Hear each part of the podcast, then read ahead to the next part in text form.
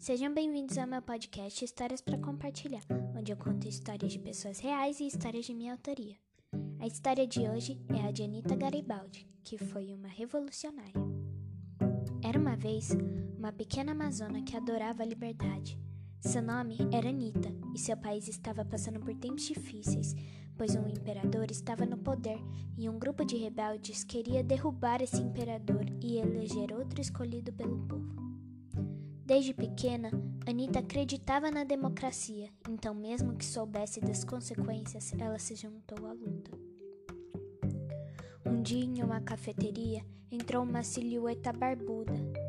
Ele era italiano e seu nome era Giuseppe. Giuseppe e Anita se apaixonaram e viajaram para o lugar onde a luta estava mais sangrenta. Quando as coisas começaram a piorar para os rebeldes, Anita estava grávida Giuseppe falou para recuarem, mas Anita não ia desistir de jeito nenhum. Tudo estava um caos e Giuseppe e Anita infelizmente se perderam de vista. Anita, depois de um tempo, foi capturada e recebeu a notícia de que Giuseppe tinha morrido. Anita tristemente pediu para procurar o corpo de seu amado.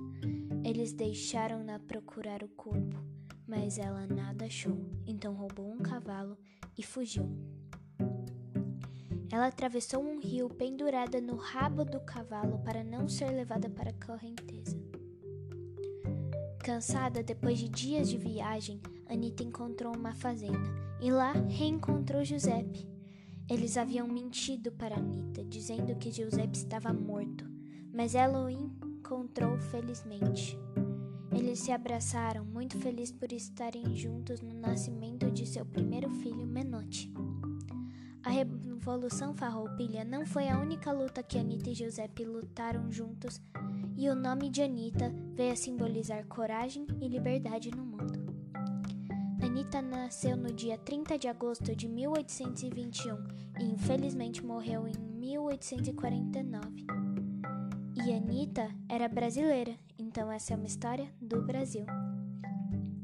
Oi, esse é o final da história. Espero que tenham gostado e até o próximo episódio.